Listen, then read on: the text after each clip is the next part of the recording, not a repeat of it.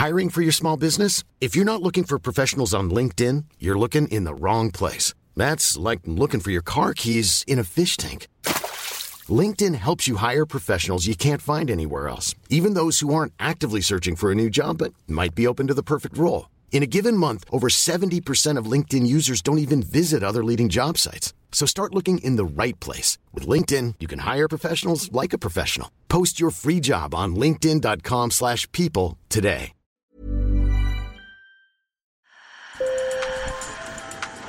Bonjour. Hello. Hola. Marhaba bikoum. Sur le fil, Le podcast d'actu de l'AFP. des nouvelles choisies pour vous sur notre fil info.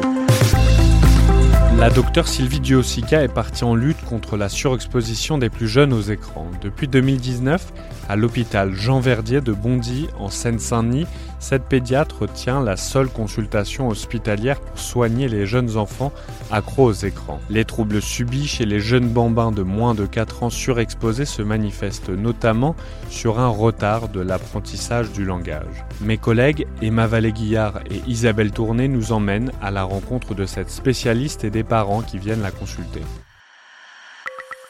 Sur le fil. Tous les lundis matins, à l'hôpital Jean Verdier, la docteure Sylvie Duosica reçoit des parents inquiets.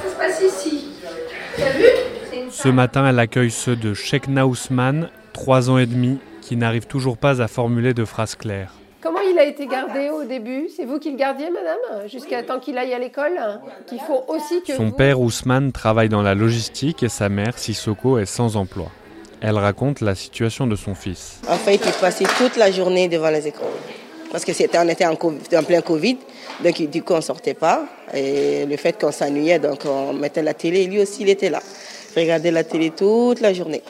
Du coup, quand on éteignait la télé, il faisait des crises. Pas possible, donc euh, c'est comme ça qu'on a su que ça n'allait pas. Depuis plusieurs mois, les parents ont pris une décision radicale. La télé a été remisée à la cave et ils ont acheté de vrais jeux ludiques. Fini les tablettes pour que la petite sœur ne prenne pas le même chemin. Je ne veux pas reproduire les mêmes erreurs. En plus, lui, il ne parle pas. C'est surtout le fait qu'il ne parle pas qui a tout déclenché.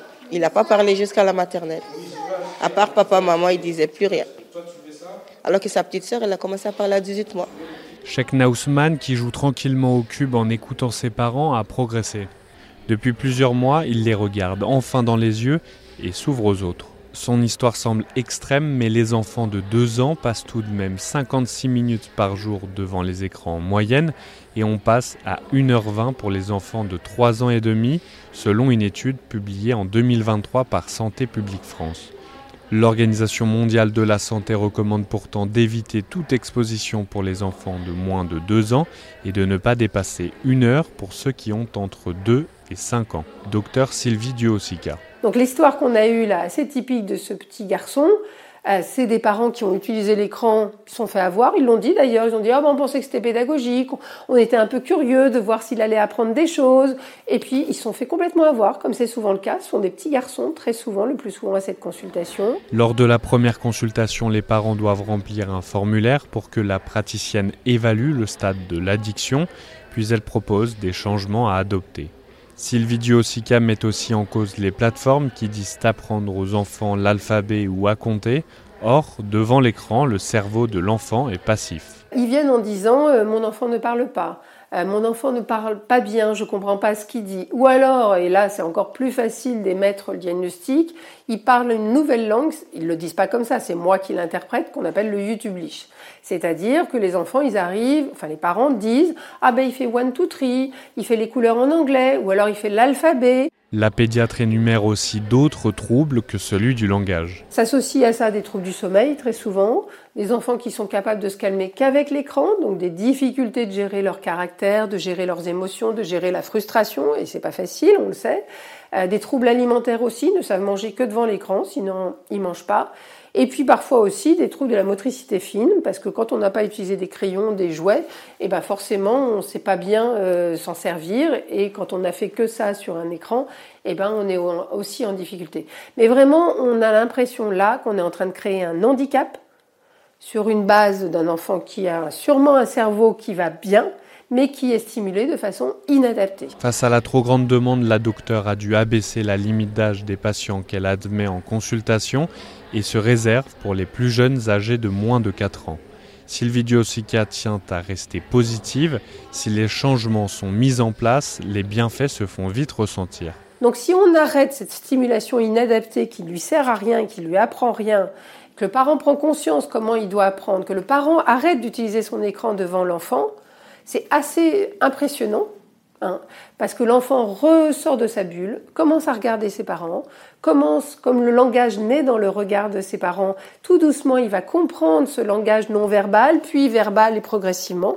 Et donc en quelques mois, on voit des effets extrêmement importants et j'ai des enfants qui reprennent leur évolution normale avec un an, 18 mois de décalage forcément, puisque tout ne peut pas se rattraper. Une étude menée par l'INSERM parue en 2023 montre que l'impact négatif des écrans reste modeste sur le développement cérébral de l'enfant.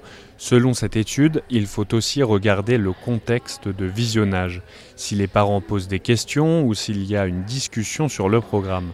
Les chercheurs recommandent tout de même un usage modéré des écrans. Un groupe d'experts mandaté par l'Élysée planche sur le sujet et doit à terme faire des recommandations pour lutter contre ce problème. Merci d'avoir écouté cet épisode sur le fil revient demain. Je suis Martin Zuber et si l'épisode vous a plu, vous pouvez vous abonner et nous mettre plein d'étoiles sur votre plateforme d'écoute préférée.